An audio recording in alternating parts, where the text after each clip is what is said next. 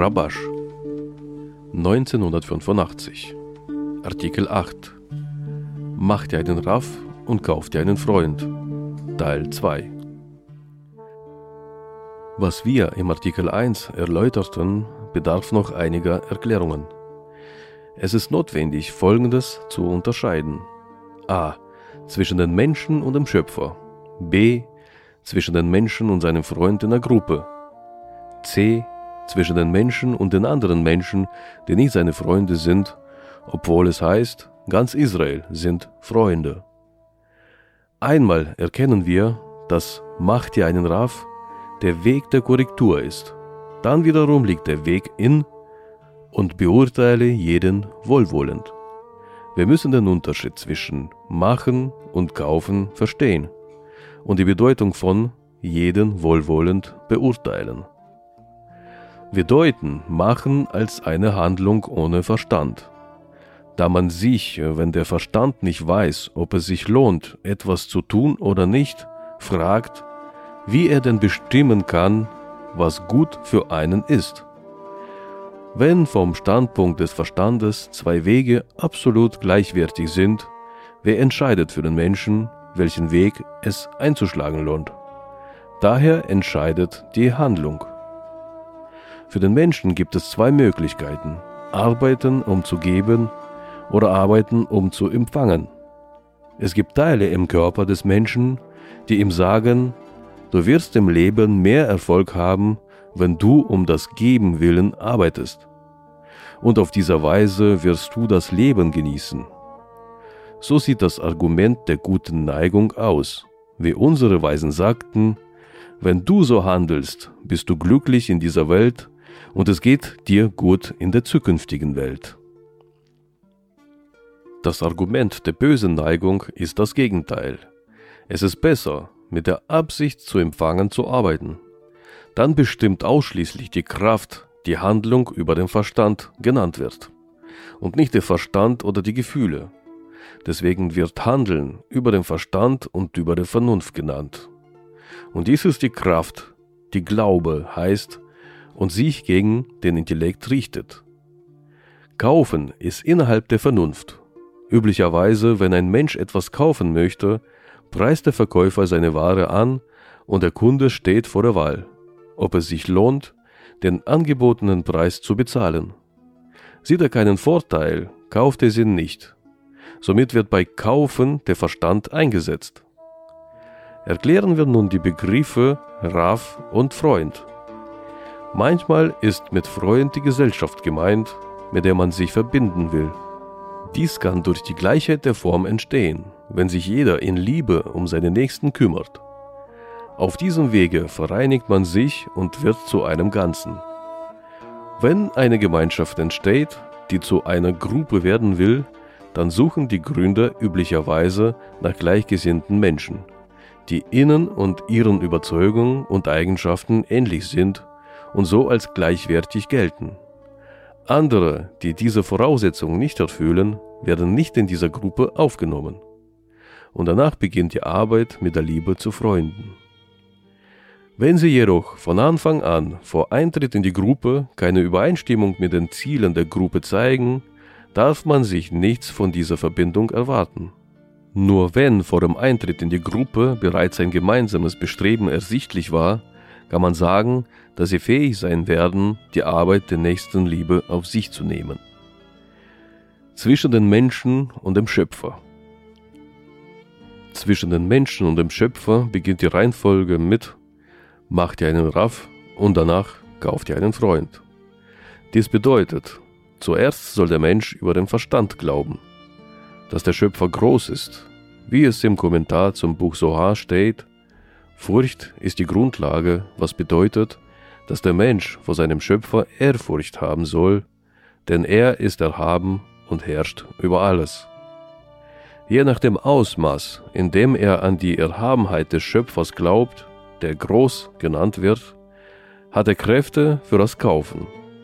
Dies bedeutet, man erkauft sich durch den Verzicht auf den eigenen Egoismus die Angleichung der Eigenschaften mit dem Schöpfer die auch Twikut mit ihm genannt wird. Und dies wird Haver, Freund genannt, da er mit ihm in Hibur, Verbindung, steht.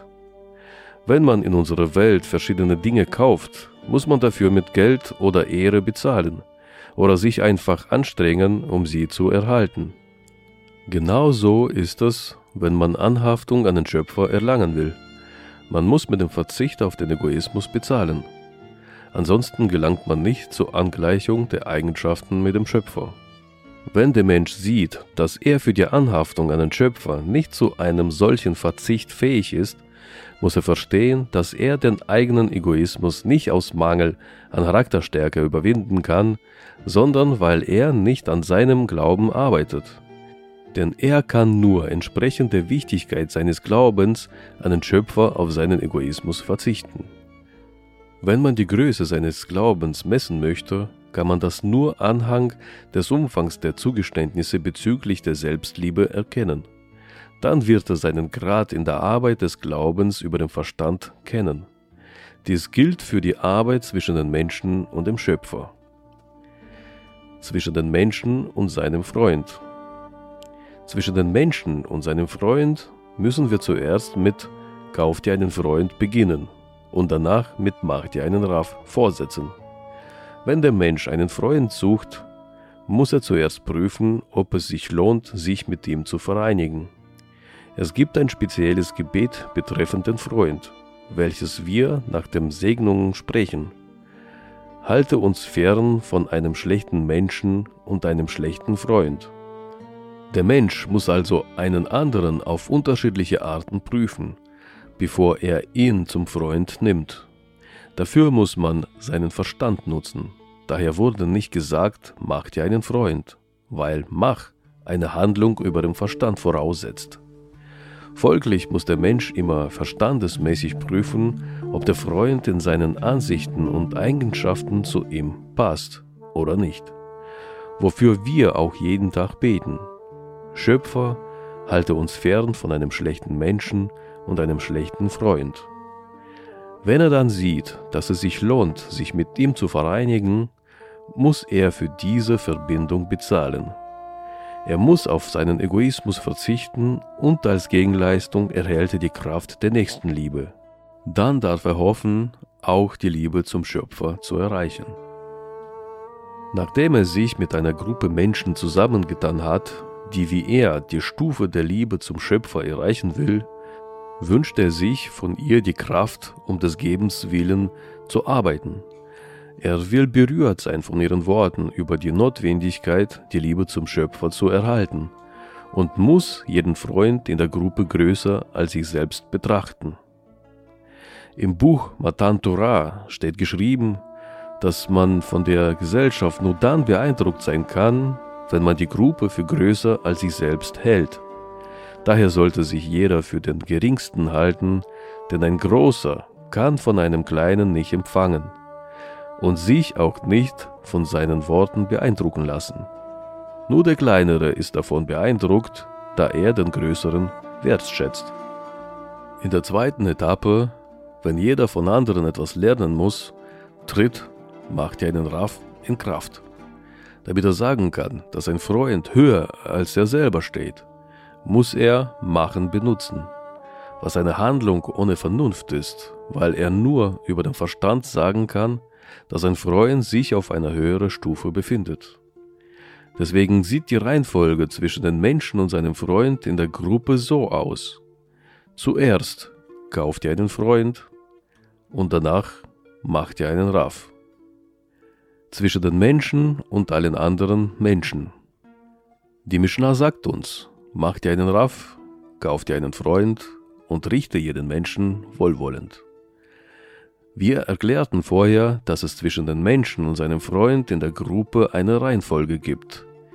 Zuerst kauft ihr einen Freund innerhalb des Verstandes und dann macht ihr einen Raff.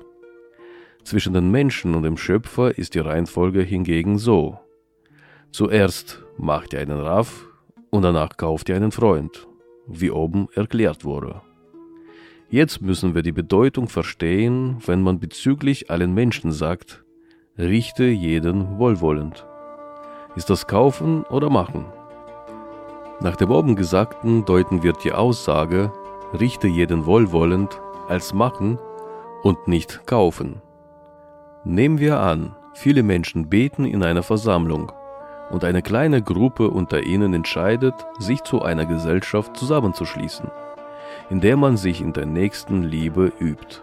Sagen wir, es gibt dort hunderte Betende und zehn von ihnen wollen sich vereinen. Wir müssen klären, warum sich genau diese zehn Menschen zusammengefunden und die anderen ausgeschlossen haben. Liegt der Grund dafür darin, dass sie diese Menschen verglichen mit den anderen für besser oder schlechter halten und deswegen meinen, sie müssten handeln, um die Leiter der Torah und Furcht vor dem Schöpfer zu erklimmen?